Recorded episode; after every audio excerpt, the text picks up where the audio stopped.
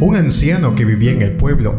Todo el pueblo estaba cansado de él. Siempre estaba triste. Se quejaba constantemente y siempre estaba de mal humor. Cuanto más vivía, más vil y venenosas fueron sus palabras. La gente hizo todo lo posible para evitarlo porque su desgracia era contagiosa. Creaba sensación de infelicidad en los demás. Pero un día, cuando cumplió 80 años, sucedió algo increíble.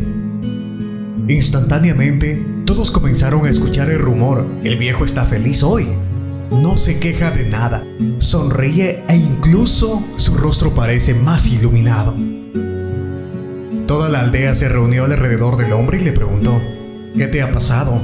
El viejo respondió, nada especial. 80 años he estado persiguiendo la felicidad y fue inútil. Luego decidí vivir sin felicidad y simplemente esforzarme en disfrutar de la vida. Y así he alcanzado la felicidad.